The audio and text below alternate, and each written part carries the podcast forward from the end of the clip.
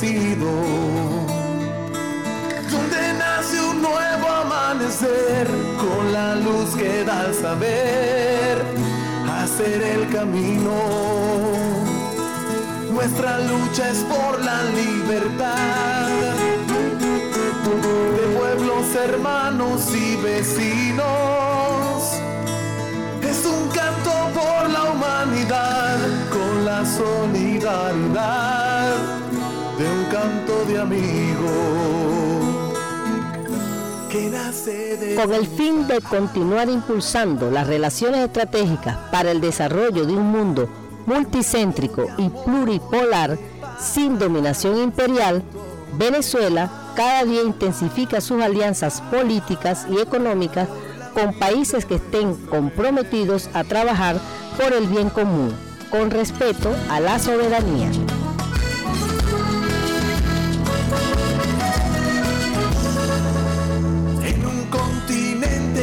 Sufrió invasión, saqueo y genocidio.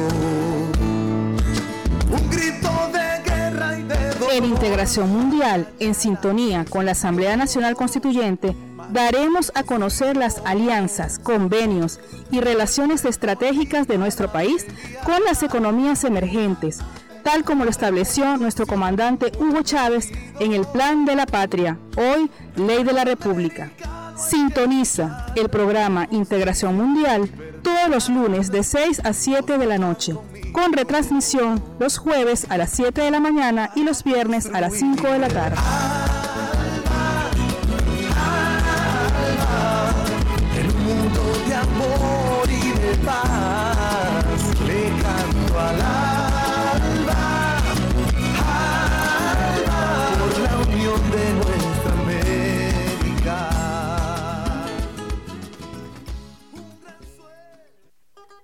90.1 FM.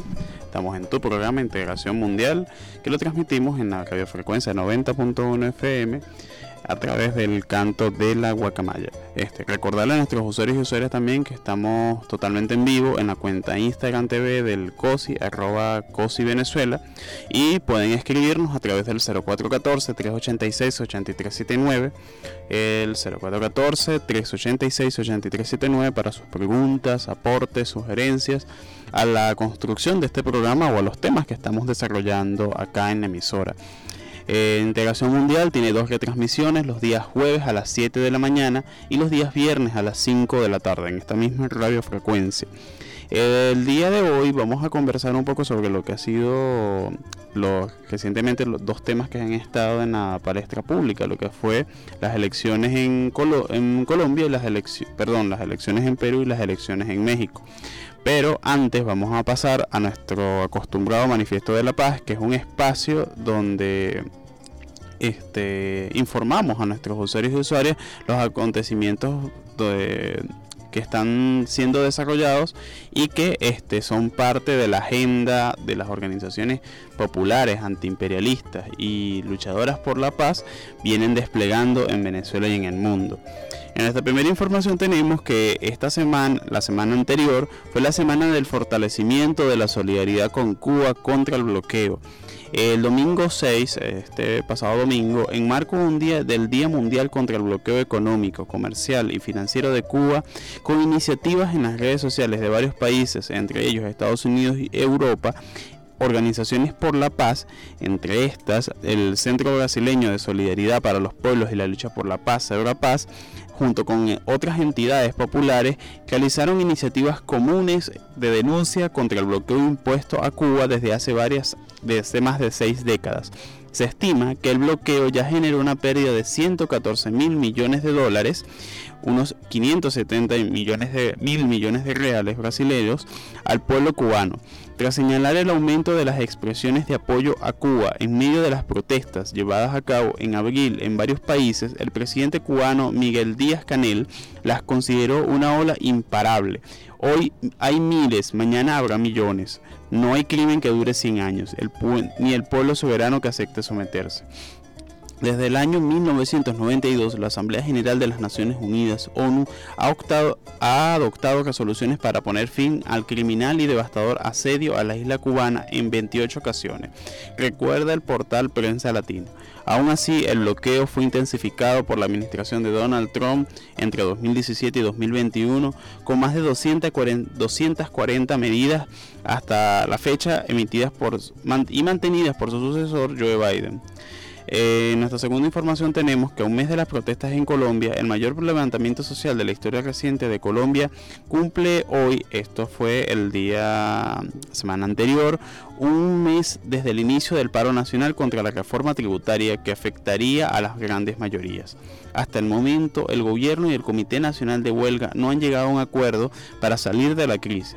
La violencia policial ha sumado más víctimas, continúan las movilizaciones y los jóvenes se vuelven protagonistas de, de estas grandes manifestaciones y jornadas de protestas que están desarrollándose a lo largo y ancho de la República Colombiana. La histórica huelga, según calificaron, figuras públicas del país, responde a un aumento en las demandas populares que van creciendo a medida que continúa la protesta social y los sectores que conocen sus problemas.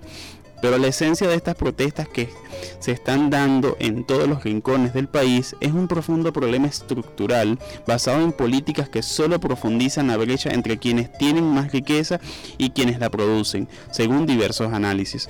Tenemos que también recordar, y eso lo habíamos informado hace algunos hace algunas semanas este, en nuestro programa, que esta reforma tributaria y todas las políticas que, vienen complementarias, que vienen esta reforma, pretenden este, elevar la cantidad del de, peso, ¿no? de impuestos que tiene sobre la población de los estratos, de lo que se llaman en Colombia los estratos B, C y D, que son los estratos que responden a, según la, esa estructuración, según ingresos económicos del Banco Mundial, a los clases medias alta, media profesional y media baja. Este es un sistema que Colombia adoptó de estratificación de políticas sociales y en donde son en estos sectores donde esta reforma tributaria pretendía tener su mayor peso impositivo. El Consejo Portugués para la Paz y la Cooperación, CPC, saluda al Frente Polisario que en su lucha por la libertad y la soberanía del pueblo saharaui. Este, el CPC saludó al Frente Polisario, legítimo representante del pueblo saharaui, con motivo del 48 aniversario de su creación, el 10 de mayo de 1973, reconociendo su papel clave en la lucha contra el colonialismo y por el reconocimiento del derecho inalienable del pueblo del Sahara Occidental a la autodeterminación y a una patria libre y soberana en ese, en ese territorio, según a la proclamación de la República Árabe eh, Saharaui Democrática. El Frente Polisario se creó a raíz de las resoluciones de la Asamblea General de las Naciones Unidas que determinaron respectivamente la descolonización del territorio. Es la resolución 1514 del año 1960 y el derecho del pueblo saharaui a, la autodeterminación. Es la resolución 2229 de 1966. Sin embargo, la potencia colonial en ese momento, España, no solo incumplió esas resoluciones, sino que también dio lugar a la ocupación del Sahara Occidental por parte del Reino de Marruecos en 1975. El Frente Polisario organizó una resistencia armada contra el invasor y el 27 de febrero de 1976 proclamó la República Árabe eh, Socialista y Democrática República Árabe Socialista del Sahara Occidental, en la parte liberada de su territorio. Sin embargo, dos tercios del Sahara Occidental siguen ocupados ilegalmente por el Reino de, Marruecos, a pesar de que el acuerdo de alto al fuego de 1991 lo obligó a celebrar un referéndum sobre la independencia. Este, entrando en algunos otros detalles sobre esta, la situación que está viviendo el pueblo del Sahara Occidental y cómo desde los espacios de los organismos internacionales se ha legislado en función de la autodeterminación del pueblo Sahara del Sahara Occidental este sería importante informar a nuestros usuarios y usuarios que estos territorios que están siendo ocupados por el reino de Marruecos actualmente son los territorios que tienen o presencia de grandes recursos minerales o presencias de fuentes de agua. Recordemos que el norte del Sahara, del desierto del Sahara, en la que comparten algunos países del norte de África. Esta zona este, tiene uno de sus grandes problemas es el, acceso al agua y son pueblos que históricamente los pueblos bereberes eran pueblos moradores del desierto, son pueblos con de mayoría musulmana y en donde Marruecos este, desde que este, comenzó la ocupación del territorio se quedó y tomó por prisionero el pueblo del Sahara Occidental y construyó una serie de muros que dividen esta, este, este territorio y que justamente estos muros este, encierran las zonas que son o fuentes de agua o fuentes de recursos minerales. Entre los recursos minerales más destacados hablamos del fosfato, este, que es tan importante para la industria militar la y la industria química. Entonces es un, es un tema bastante coincidente que los, los sitios donde este donde hay recursos minerales son los que de alguna forma generan la mayor atención de las grandes potencias coloniales o imperialistas. Este, vamos a una pausa musical en tu programa Integración Mundial a través del canto de la Guacamaya 90.1 FM.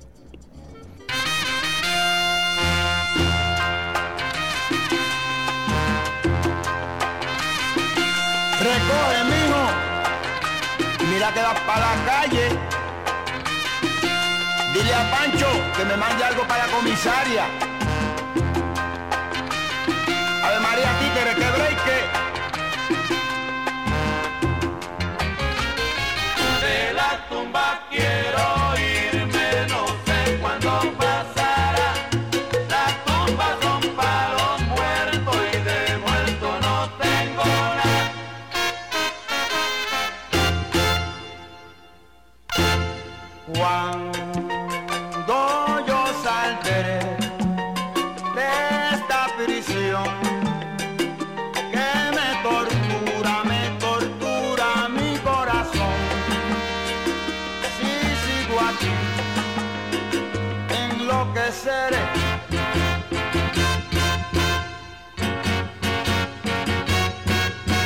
Ya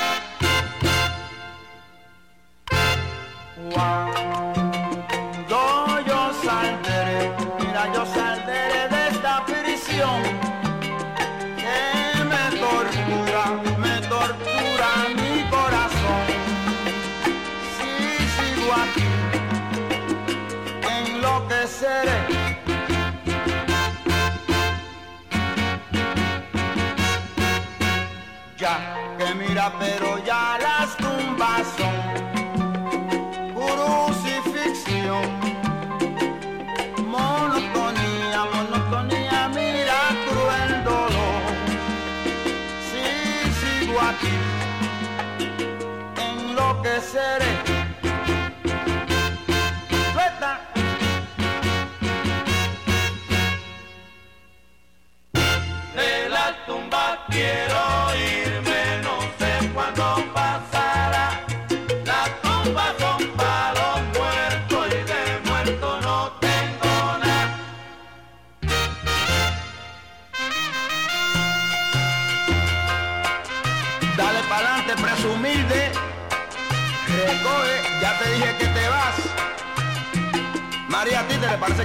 acostumbradito, ¿ah? Dale para la calle. Te tenían bien mandado. ¡Suelta!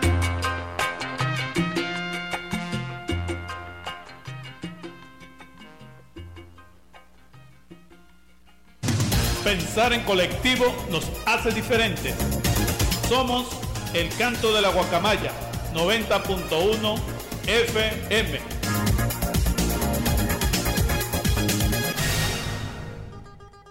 Continuamos en tu programa de Integración Mundial que lo transmitimos a través del canto de la Guacamaya 90.1 FM. Recordarle a nuestros usuarios y usuarios que también estamos transmitiendo en vivo a través de la cuenta Instagram TV arroba COSI y eh, nos pueden encontrar en las plataformas de podcast, Google Podcast o Spotify fuera de Venezuela con las palabras Integración Mundial o COSI Venezuela en la radio. Este, vamos a, eh, como lo anunciamos en el segmento anterior, vamos a conversar sobre las elecciones en Perú y en México que son dos procesos electorales que hasta centraron la atención de, la opinión pública en Latinoamérica y en diversos lugares del mundo por la incidencia y las particularidades que cada uno de estos dos procesos electorales tiene. Y bueno, vamos a empezar primero sobre el, sobre Perú.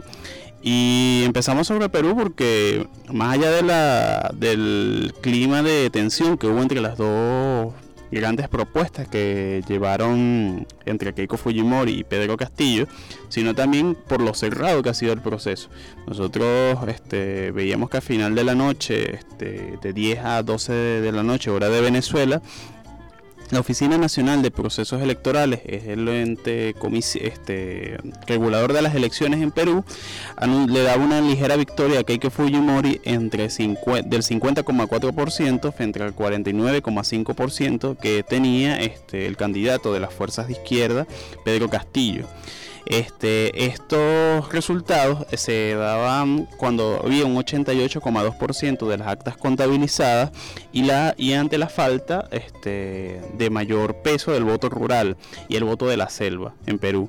En horas de la tarde hablamos de 4 en de 4, 4 y media, 5 pm, este, hora de, de acá de Venezuela, nosotros conocimos que actualmente Pedro Castillo tiene el 50,2% frente a 48 a 48,75%, 49,75%, perdón, y esto le daba una ventaja ahora al candidato Pedro Castillo, que es el candidato de las fuerzas de izquierda. Y esto lo vemos por una situación bastante particular que será en Perú, y es que este son Perú es un pueblo de múltiples naciones y comunidades originarias y que tienen tiene varias este no es la misma no es el la misma el peso del voto en Lima y en la zona metropolitana de Lima, hablamos de Lima, Callao, que son las zonas de mayor población en Perú, a las zonas que son de selva, a, los territorios que son este, donde la presencia de las políticas públicas y, el, y las diferencias de clase, las marcadas diferencias de clase que han identificado a la sociedad peruana se ven con mayor presencia.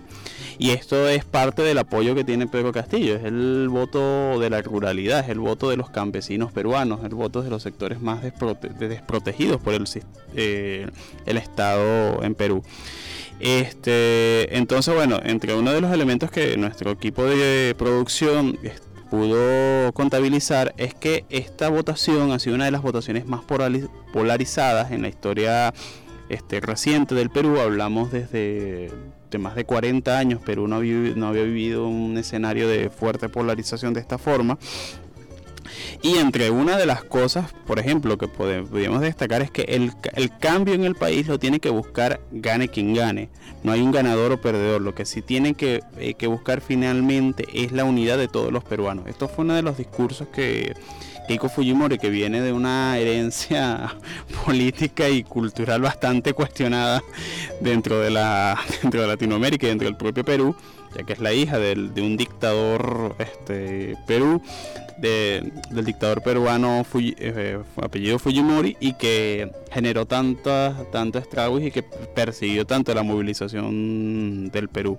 Por su parte, Pedro Castillo declaró, somos un pueblo de esperanza, hay que tener fe en el pueblo, falta que cuenten nuestros votos. Esta fue las declaraciones de Pedro, de Pedro Castillo ante el día de ayer.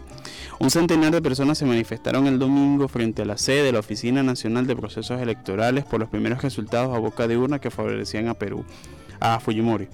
Perú está profundamente dividido entre dos candidatos opuestos en medio de una triple crisis sanitaria, económica y política. Los comicios más polarizados en décadas según en una tormenta política que provocó que hubiera cuatro presidentes en cinco años, así como protestas y múltiples denuncias de corrupción contra políticos políticos y figuras públicas. Tenemos que recordar también que uno de los temas que marcó esta campaña electoral es que el esposo de Keiko Fujimori, que es de origen estadounidense, este y tiene una serie de negocios en la industria del sector inmobiliario en Perú, estaba vinculado como uno de los entes financistas y de lavado de dinero, estaba siendo denunciado hasta por lavado de dinero para apoyar el y financiar este, la campaña de su esposa, de Keiko Fujimori. Todo ello en medio de una pandemia de coronavirus que tiene a Perú como el país del mundo con más muertes per cápita. Este, con tienda ajustada. En las últimas semanas, semanas Fujimori fue recortando las desventajas respecto a Castillo, según las encuestas. Tras el voto señalaron una situación de empate técnico. Es un empate técnico sumamente apretado, dijo el presidente ejecutivo de la encuestadora Ixos Perú, Alfredo Torres. Ixos publicó el llamado conteo rápido en base a un muestreo de actas, lo que permite resultados más parecederos a los oficiales con un margen de error de apenas del 1%. según este sondeo, Castillo tendría un 50,2% de apoyos por el 49,8% de Fujimori podrían pasar días hasta que haya resultados concluyentes. Ya en la primera vuelta se necesitaron varias jornadas para conocer que dos candidatos pasaban al desenlace definitivo. Esto, bueno, esta encuesta por lo visto de Ixos y que este, durante el primera, la primera vuelta, lo que se llama en Perú como la primera vuelta, donde hubo, participaron más de cinco candidatos entre fuerzas de derecha y de izquierda, este, nosotros pudimos observar de que este, esta encuestadora tuvo márgenes de errores bastante, bastante, bastante pequeños en, los resultados. Por ejemplo, ellos le daban a su momento a Verónica, le daban un 9% aproximadamente de los conteos. Verónica sacó como 8,9% la, la coalición Juntos por el Perú la que llevaba Verónica, hablamos de la primera vuelta, y en donde, bueno, actualmente la tendencia pareciera que vimos en el día de hoy con el 95% de las actas que daban con un 50,2% Pedro Castillo, por lo visto son tendencias que están la tendencia que hasta ahora se viene ido manteniendo y hay que estar atentos este tanto en horas de hoy como en los próximos días. Recordemos que Perú tiene, ahí estaban Salió un artículo recientemente donde hay centros electorales en Perú que están en zonas sin ningún tipo de conexión terrestre, eh, que son en la frontera con Brasil y que esto tarda días en poder este, contabilizarse los votos que están que se suscriben en ese tipo de territorios este, tan apartados de la geografía peruana. Ahora vamos a pasar a las elecciones en México. Este, estos resultados son desde algunos puntos, algunos este, organismos y medios de comunicación los han considerado como los primeros resultados oficiales de unos históricos comicios electorales. Este, en México acudió este domingo 6 de junio a, la, a las urnas para las elecciones federales y locales, donde se eligieron a los 500 miembros de la Cámara Federal de Diputados, entre otros cargos. El presidente del, Instituto Nacional Electoral, Lorenzo Córdoba, informó que en, un mensaje a la nación que el resultado rápido, de recuento rápido, perdón, otorga a la coalición opositora Va por México un resultado de entre 181 y en y 213 diputados de los 500 que tienen en la Cámara Baja. De, de confirmarse estos resultados, López Obrador mantendrá la mayoría absoluta en la Cámara de Diputados para su segunda mitad de mandato, pero no la mayoría cualificada para de dos tercios, lo que dificulta la posibilidad de, de impulsar reformas constitucionales para sacar adelante las reformas de la transformación del país que pretende. Recordemos que uno de los elementos centrales de la campaña de ANLO ha sido la cuarta gran transformación, la cual pretende no solo cambiar formas de hacer la política, sino la transformación de distintos sectores del estado, de la nación, de los Estados Unidos mexicanos, de la nación mexicana.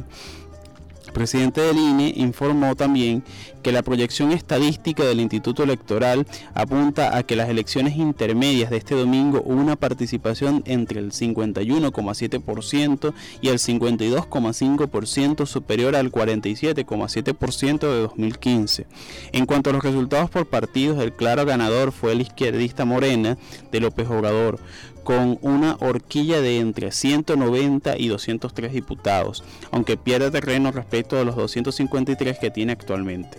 En sus aliados de la coalición Juntos Haremos Historia, superará la mayoría absoluta situada en 251 escaños, puesto que la proyección oficial indica que el Partido Verde, el PBM, obtuvo entre 40 y 48 diputados y el Partido del Trabajo entre 35 y 41 diputados.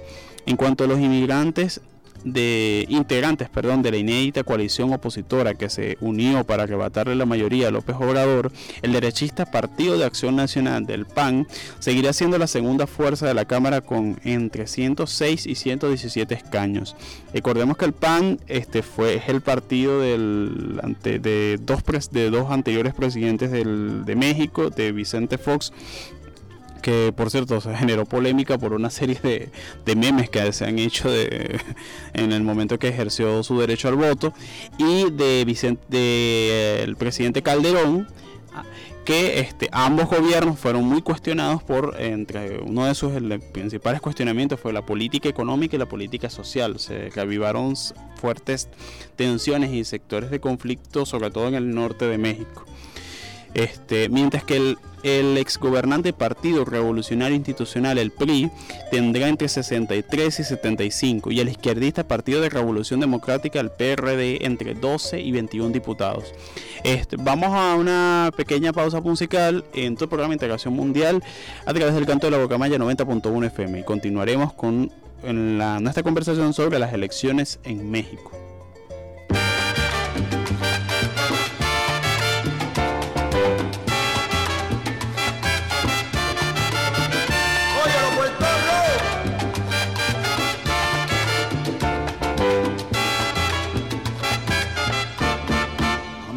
Presto mi caballo, y a medias quiero sembrar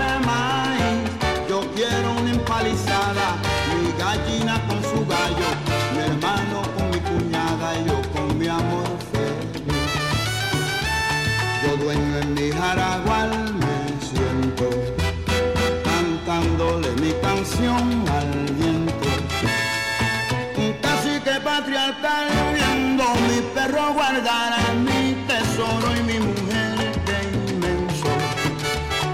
Dueño en mi jaragual me siento, cantándole mi canción al viento. Un cacique patriarcal viendo mi perro guardar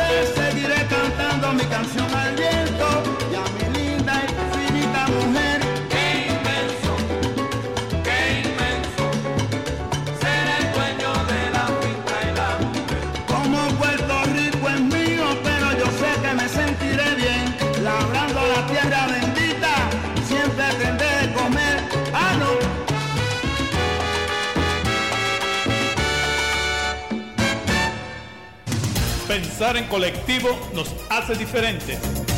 Somos el canto de la guacamaya 90.1 FM.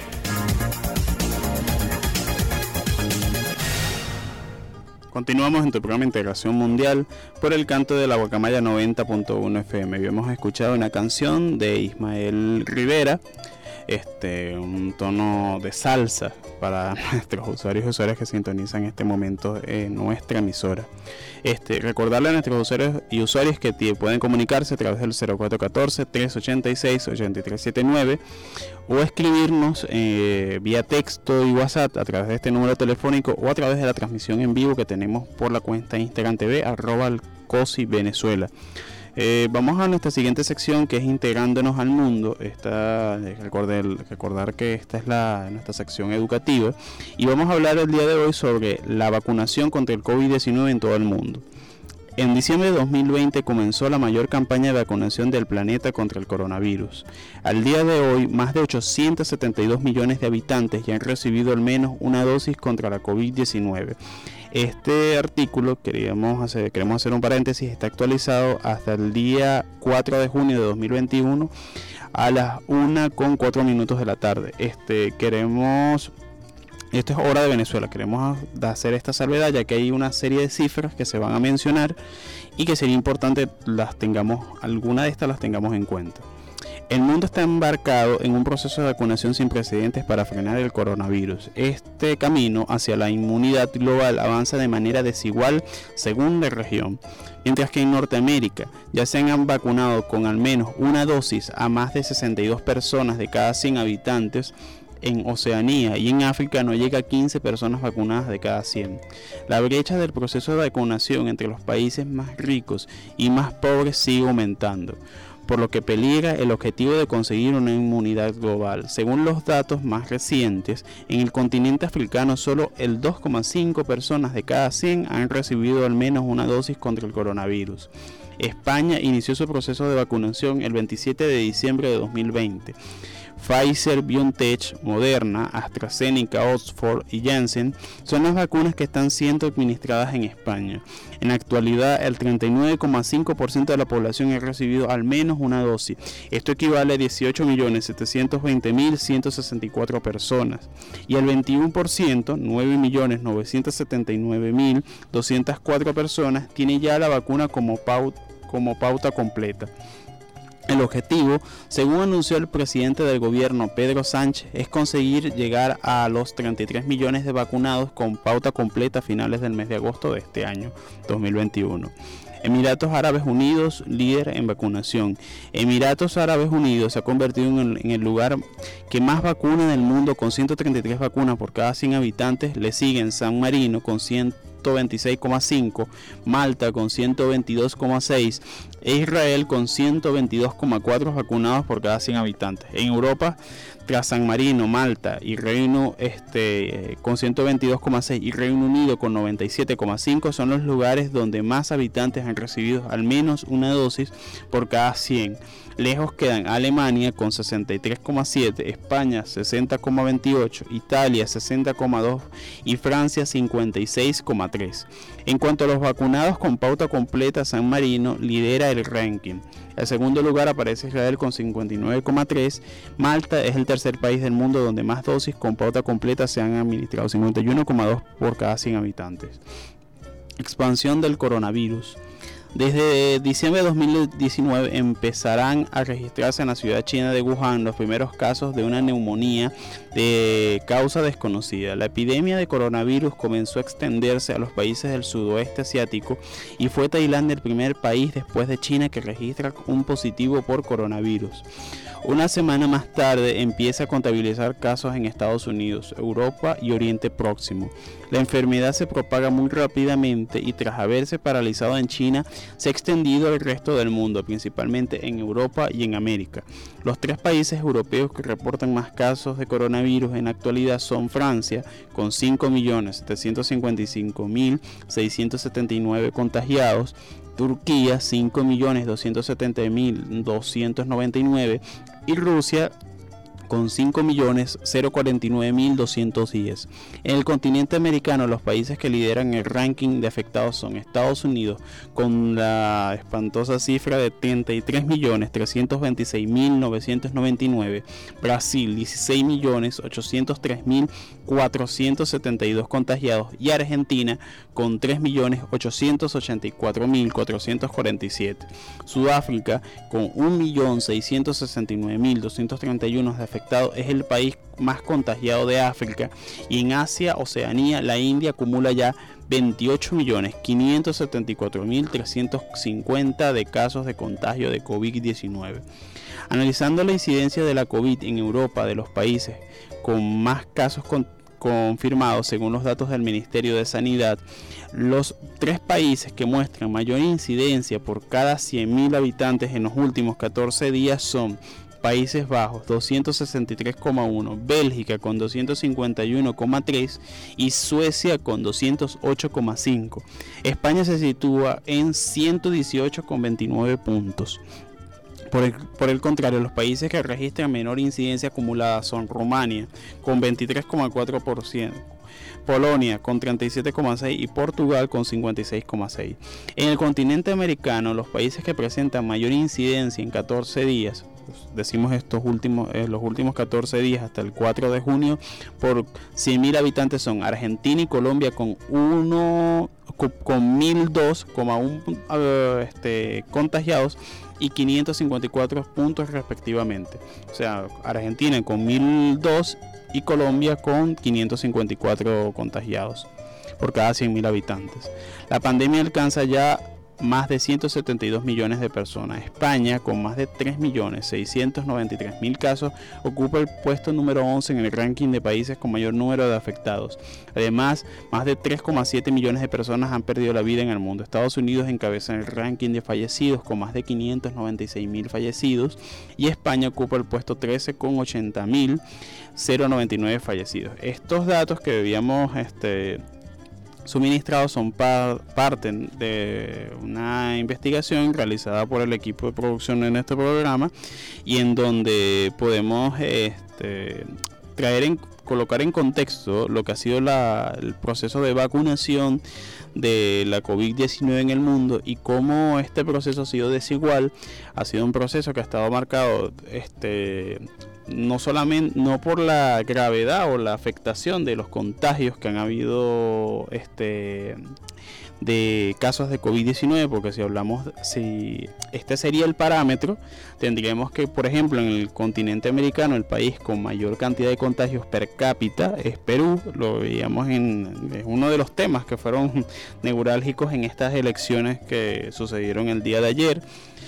Pero no solamente eso, sino es que países como Venezuela, por ejemplo, la cantidad de dosis de, y de vacunas que han llegado no, han, no son no son equiparables porcentualmente con su población, a diferencia de países como Colombia, que este, con más de 40, más de, con casi 50 millones de habitantes, Colombia ha recibido a nivel porcentual la mayor cantidad de vacunas que Venezuela entonces, este, esto muestra aún más la necesidad que deben de, tienen los pueblos que luchan por su autodeterminación, por la soberanía, de estimular el desarrollo de la ciencia y el desarrollo de la investigación. Este, es esos esfuerzos que leíamos este, más tempranos que está haciendo Cuba actualmente.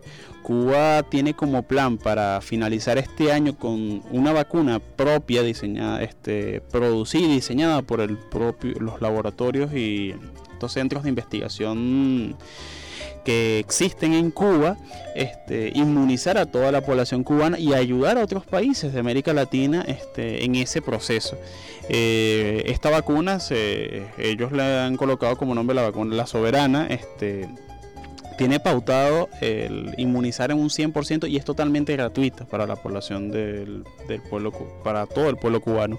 Este, en América Latina otro ejemplo, pero no de producir su propia vacuna, sino de este, prácticamente es de envasar, es el que está teniendo Argentina. Argentina es el, es el país que tiene la licencia para la producción en América Latina de la Sputnik del Sputnik 5 y que solamente es eh, este, el, contenido viene de Rusia, pero en Argentina se, se procesa, se, se basa. Esto aunque no es el no implica un desarrollo científico este eh, aguas abajo, pero sí propicia y estimula el desarrollo de la ciencia y de la investigación frente a una pandemia que está que por igual nos está afectando a todas y a todos. Bueno, ya vamos a culminar con este, lo que habíamos conversado en, en, la sección anterior sobre las elecciones en México y es que queríamos hacer este unos, detalles muy puntuales sobre este, los, procesos de alianza que se desarrollaron en las elecciones que, del día de ayer en México. Primero es que el Partido Revolucionario Institucional, que es el, partido, es el PRI, el histórico partido que gobernó hasta el año 2000 en México, nos informan desde los controles que tenemos que ir a una pausa musical, pero en la siguiente sección continuaremos este, conversando sobre los temas del día de hoy. Vamos a una pausa musical y continuamos en tu programa Integración Mundial por el canto de la Guacamaya 90.1 FM.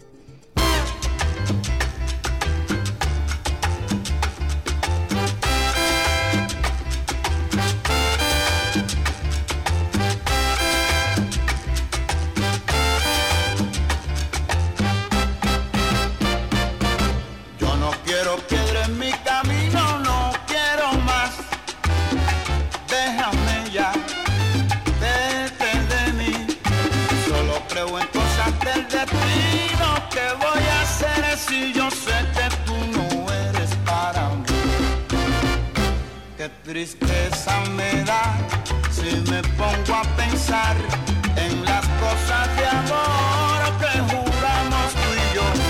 Si pudiera descifrar tu manera de pensar, una novela de llanto yo te podría escribir. Yo no quiero pierder en mi camino, no quiero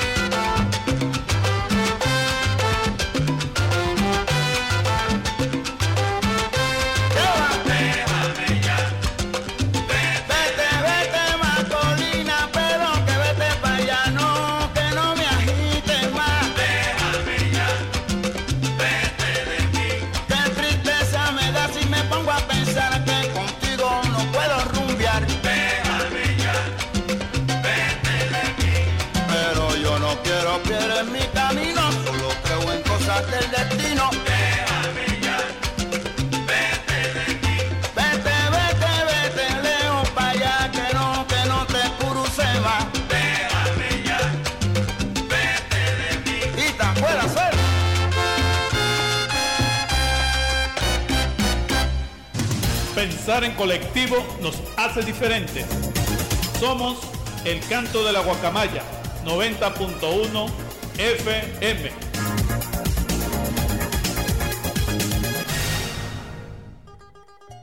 Continuamos en tu programa de Integración Mundial a través del canto de la Guacamaya 90.1 FM. Eh, recordarle a nuestros usuarios y usuarios que tenemos habilitado el 0414-386-8379 y tenemos habilitado también la transmisión en Instagram TV del arroba COSI. Este, eh, vamos a pasar a nuestra siguiente sección. Veníamos conversando nuestro buzón el buzón de la solidaridad, el cual son, son los comentarios, son esas inquietudes, preguntas o sugerencias que hacen nuestros usuarios y usuarias de nuestro programa y de los contenidos que se producen acá en esta emisora El Canto de la Guacamaya 90.1 FM. Este sin antes, vamos a dejamos una pregunta en el aire y fue algunas cifras que son interesantes que puede, este eh, informemos sobre lo que ha sido el proceso electoral en México. Recordemos que habíamos quedado que la coalición exgobernante del Partido Revolucionario Institucional, el PRI, este, tendría, este, ostenta entre los 63 y 75 parlamentarios en la Cámara Baja y el izquierdista Partido de la Revolución Democrática, el PRD, entre 12 y 21. Por su parte, el liberal Movimiento Ciudadano y el evangélico Partido Encuentro Social, no adscritos a ninguna de las dos alianzas anteriores, tendría entre 20 y 27 el primero y entre 0 y 6 diputados el segundo. En otro de los temas bien interesantes sobre lo que fueron el proceso electoral en México es que fueron más de, más de 93 millones de mexicanos estuvieron llamados a las urnas este domingo para renovar la Cámara de Diputados, 15 de los 32 gobernadores y 30 congresos locales, más de 1.900 ayuntamientos en los comicios más grandes de la historia de México. Eso fueron unas megas elecciones y que demostraron el temple y la y la vocación democrática del pueblo del pueblo mexicano. En las elecciones este fue también ha sido una forma de cómo legitimar este, el gobierno de, de ANLO, el gobierno de López Obrador, de Andrés Manuel López Obrador, y que en las, en las proyecciones de las proyecciones que se realizaron antes, antes de, los, de los comicios electorales es que en, habían 15 estados este, en donde el juego político estaba todavía no estaba muy claro. Recordemos que México tiene un sistema federal y hay ciertos niveles de autonomía en los estados miembros de la, de la Unión.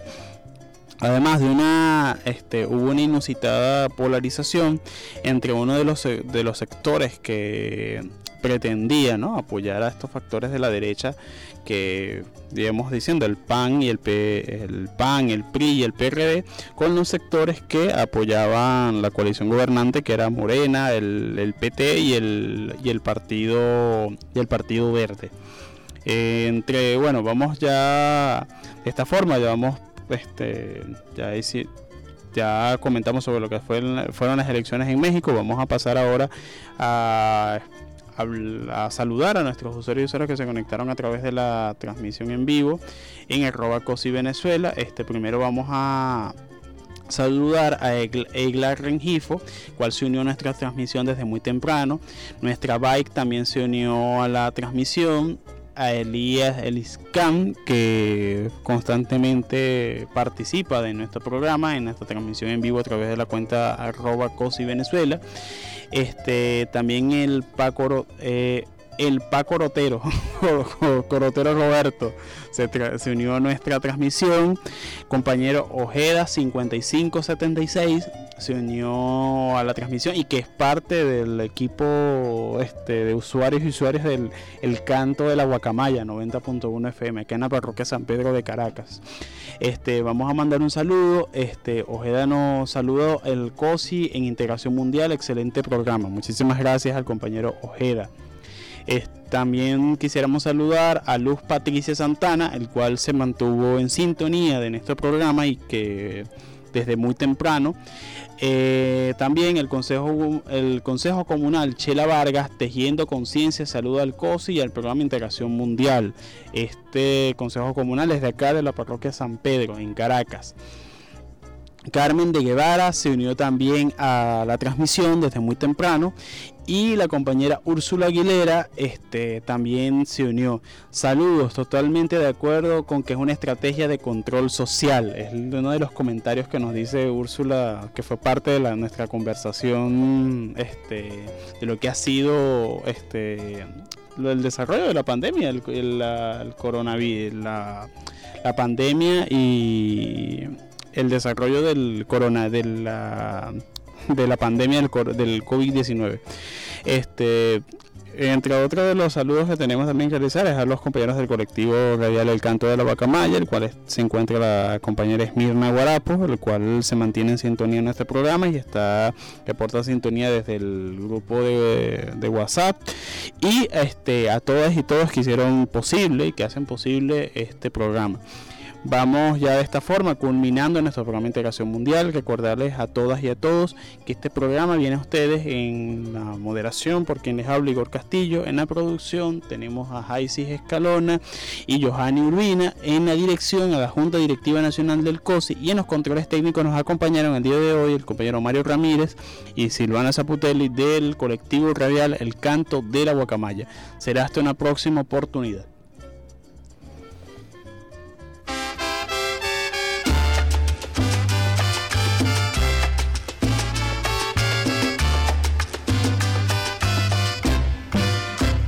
Que traigo de todo, soy el mago de la copla. Cacerita, no te vayas a dormir, oíste, Belén, oíste, Belén, oíste. Cacerita, no te vayas a dormir, porque al son me toca un bailo.